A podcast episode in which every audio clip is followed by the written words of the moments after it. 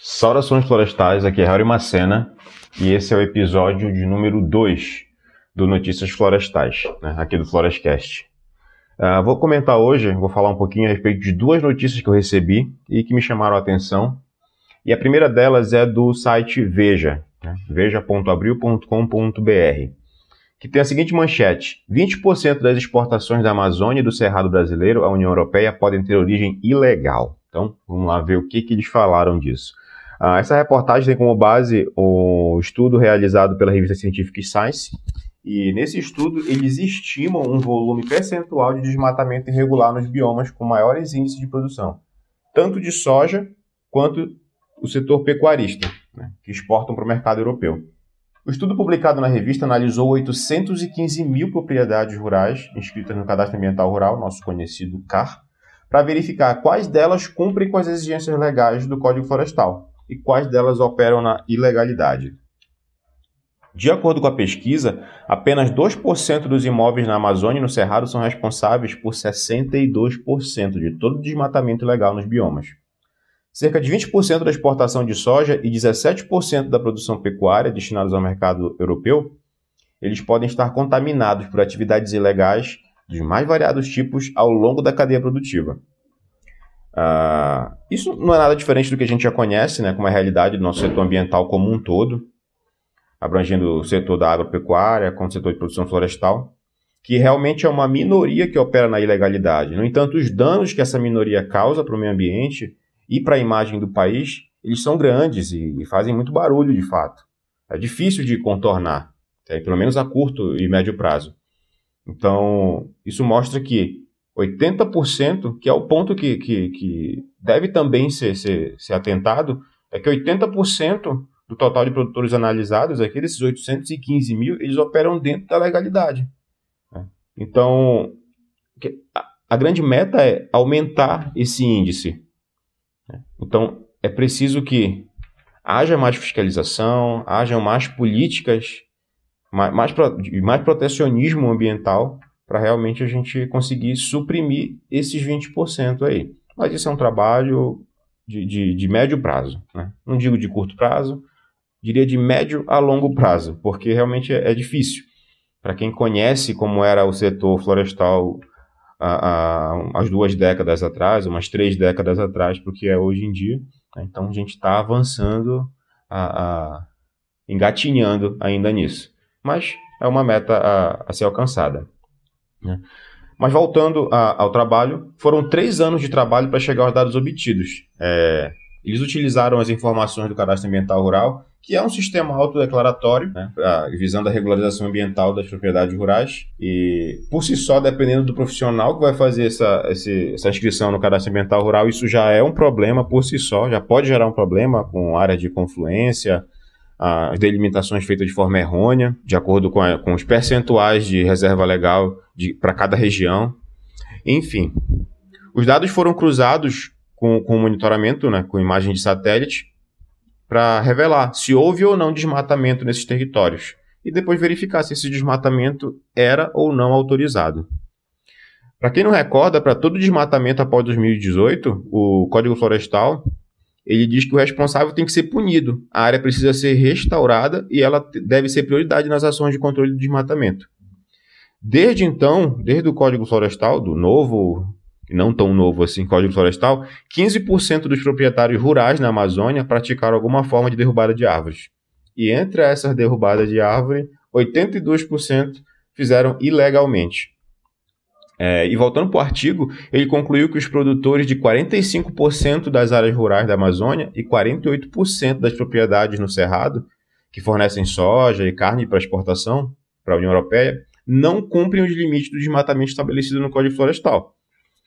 Entre os 53 mil produtores de soja nas duas regiões, tanto no Cerrado quanto na Amazônia, 20% cultivaram em terras desmatadas após 2008.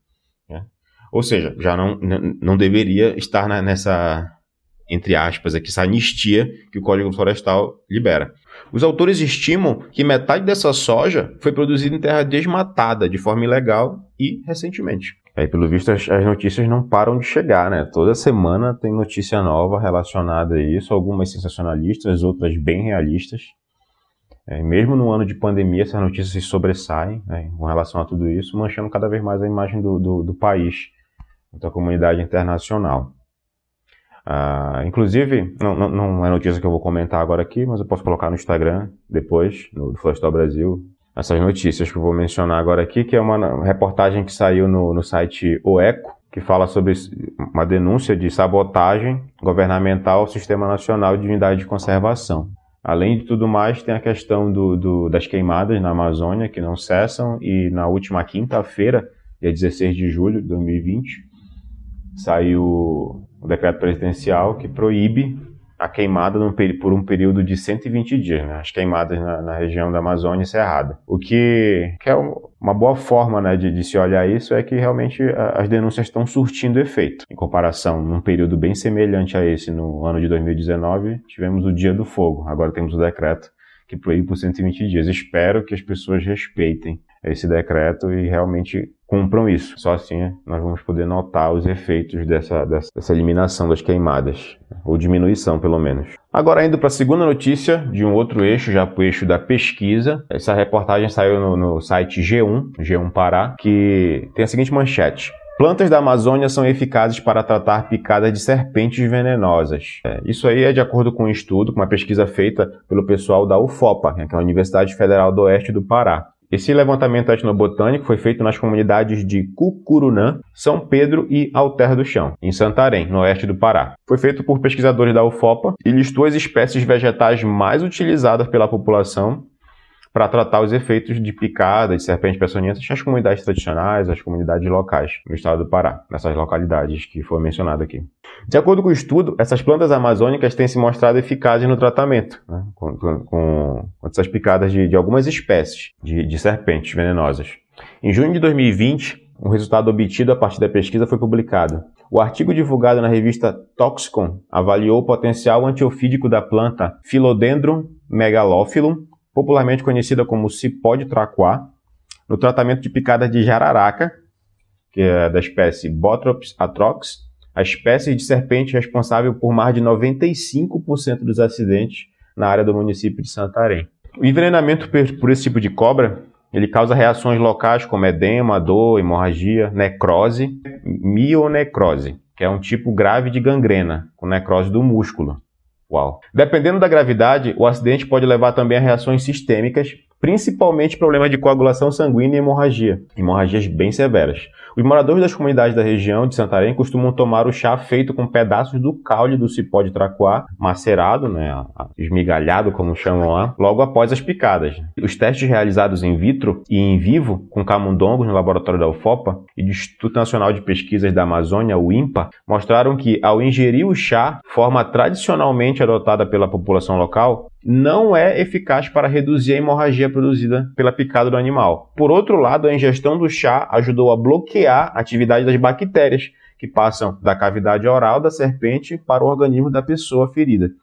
E também se mostrou um bom antioxidante, podendo, após os estudos adicionais, ser utilizado no tratamento complementar nas ações locais e infecções secundárias ocasionadas pelos acidentes com serpentes, do gênero Botrops sp. No Brasil, a maioria dos acidentes com serpentes peçonhentas, que são notificadas, claro, né, no Ministério da Saúde, ocorre na região norte, sendo o Pará o estado com maior número de casos. Dentre os municípios paraenses, Santarém tem o maior número de notificações, com uma média de 300 acidentes por ano. Uh, geralmente eu vou fazer umas auditorias em algumas regiões também, inclusive no Pará, e realmente já ouvi bastante tanto da jararaca quanto de, um, de, uma espécie de cobra que eles chamam de pico de jaca, né, que também causa uma gangrena local. Não sei se é tão potente quanto o veneno da jararaca, mas é, eu já ouvi bastante casos referente a esse, a esse tipo de, de, de serpente. Inclusive tem um vídeo do, do, do Richard Rasmussen falando simplesmente dessa apenas dessa pico de jaca. É bem interessante de assistir. Tem no YouTube disponível. Seguindo na matéria,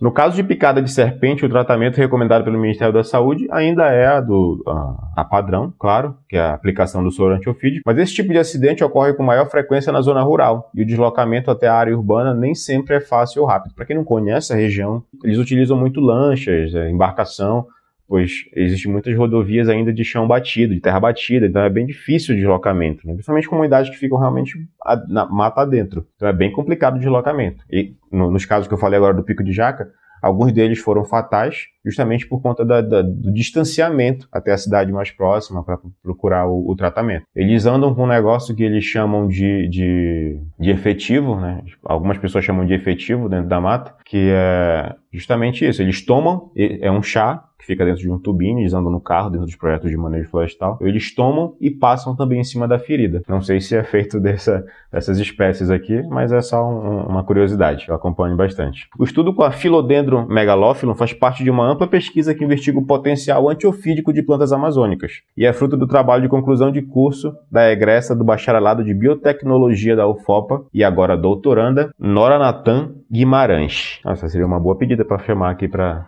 conversar com a gente no Florescast. A professora Valéria Mourão, que foi orientadora de Nora Natan, é pós-doutoranda do programa de pós-graduação em recursos naturais da Amazônia, desde 2017 na, na UFOPA. Em seu mestrado, orientado pela professora doutora Rosa Mourão, pesquisou 12 espécies vegetais das mais citadas pelos comunitários da região. Dessas, cinco mostraram potencial antiofídico bastante eficaz. Belúcia dicotoma, Conarus favosus, Platimenia reticulata, Aniba flagrans e Philodendron megalophyllum, que é o fruto dessa reportagem aqui. E inibiram 100% da atividade hemorrágica, mas isso utilizando o protocolo de pré-incubação, que é uma metodologia muito utilizada no meio científico mas não foi tão significativo porque ela superestima o resultado.